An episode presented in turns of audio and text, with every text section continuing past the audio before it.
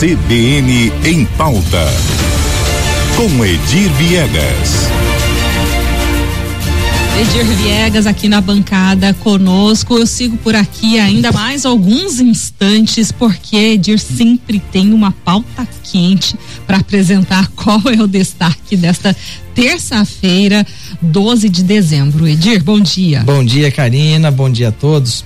Continuamos aí com o assunto da semana passada, que, se, que tem continuidade nessa semana, que é a o projeto de lei em tramitação na Assembleia, Assembleia, Legislativa que altera as taxas cartorárias, né? Aquilo que todo cidadão que vai até um cartório, por qualquer serviço, ele paga lá uma taxa, essa taxa está provocando muita polêmica desde 2017 e nos parece que esse ano o problema será não solucionado, amenizado, vamos dizer assim, um paliativo, né?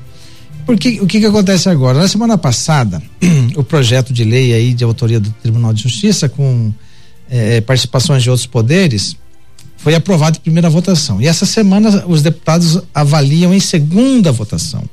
Ocorre que, entre uma votação e outro, e outra, alguns deputados apresentaram emendas, reduzindo ainda mais as já absurdas taxas cartorárias cobradas aqui em Mato Grosso do Sul, né? O que que acontece? Em função do elevado valor, as pessoas que precisam, eh, por exemplo, escriturar um imóvel, eles têm em outros estados preços muito mais vantajosos, né? principalmente no Paraná.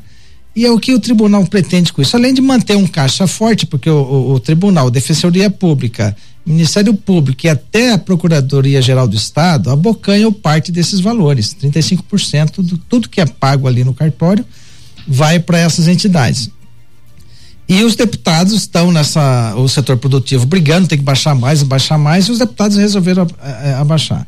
Mas vamos dizer o seguinte: o impacto disso é se a proposta do tribunal era reduzir para manter as, a, a, os cartórios em funcionamento, principalmente os pequenos que têm déficits anuais, não vai resolver nada. Esse projeto, vou falar para você, Karina, é letra morta. Mas as propostas de emendas apresentadas não modificaram ou não tiveram um efeito prático nisso que a gente está falando da redução, Edir? Muito pouco, por quê? veja bem o que acontece. Então, o que, foi apresentado, ah, então? O, na semana passada, a, o tribunal, a defensoria, o Ministério Público e a, a Procuradoria Geral abriram mão de parte dos seus 35%. Né? Então, o tribunal mandou uma tabela alguns serviços reduzindo e outros aumentando, uhum. tá? Porque a ligação é que não tem reajuste desde 2017 aquela conversa.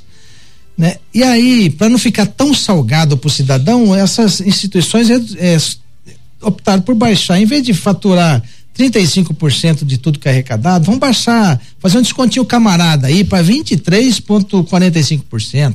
Só que o descontinho camarada não resolve nada, porque continua alto. Só para você ter uma ideia, eu peguei alguns serviços aqui, Karina, uhum. para ver o que está hoje. Por exemplo, você escriturar um imóvel no valor de 100 mil reais hoje. Hoje você paga 3.904 reais para esses, por esse serviço. O tribunal propõe eh, reduzir para 3.620,17. É uma uhum. redução. Só que quanto custa o mesmo serviço no Paraná? 1.223. Ou seja, é uma diferença de 2.397. Resolve. O que justifica, né, esse, essa diferença? O, o papel daqui é mais caro que o papel de lá para escriturar? Eu acho que o selo pode... de autenticidade ah, deve, é. ter, deve, ser feito na Casa da Moeda dos Estados Unidos, Entendi. alguma coisa ou da Índia, é, alguma coisa tem aí diferente.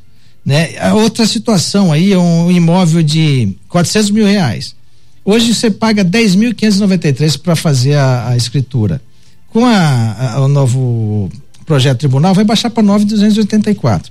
Mas mesmo assim, no Paraná custa 1.223, é uma diferença de 8 mil reais.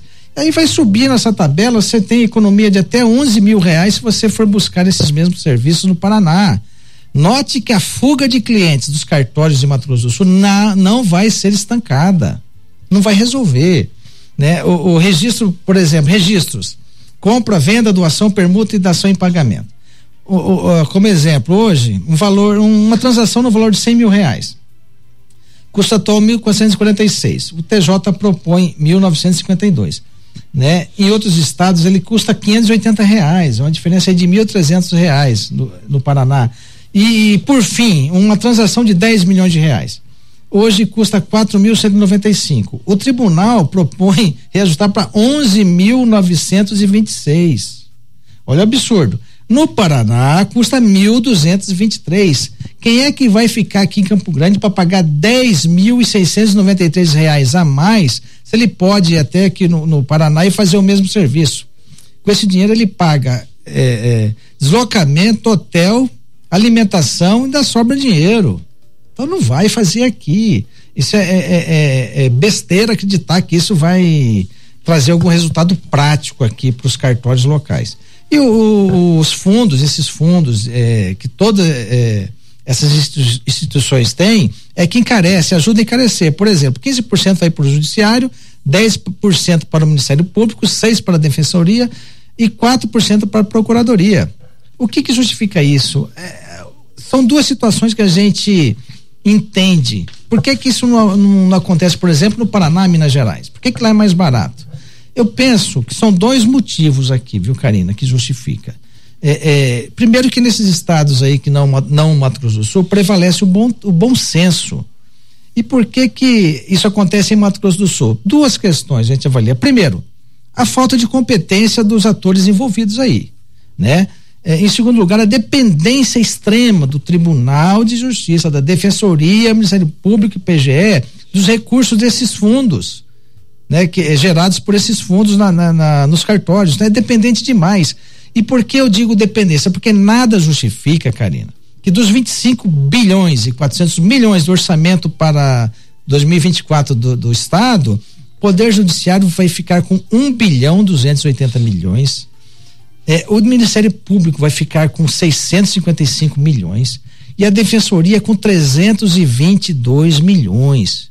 Ora, se mesmo com esses valores altíssimos, essas instituições ainda precisam do dinheiro dos fundos, isso é sinal de que o problema é de gestão, não é de falta de dinheiro. Repito, né? Tá na hora, está o momento dos deputados ser mais, serem mais incisivos e baixar ainda mais essas taxas, porque não pode a população ficar bancando é, a, a, a, incapacidade administrativa de, desse, de, dos responsáveis por esses poderes. Infelizmente é assim que a gente vê, viu, Karina? É, esse é um projeto que realmente levanta aí muita polêmica, até mesmo é, pelo momento em que se é discutido, né? Final do ano, já com um tempo muito reduzido para qualquer outra discussão e especialmente, né? É, sem a possibilidade de que realmente uma mudança efetiva na redução dessas taxas seja é, colocada em pauta de discussão. A gente segue ninguém, acompanhando, né? Ninguém abre mão, né? Infelizmente, né, Karina? É Mas isso. é isso.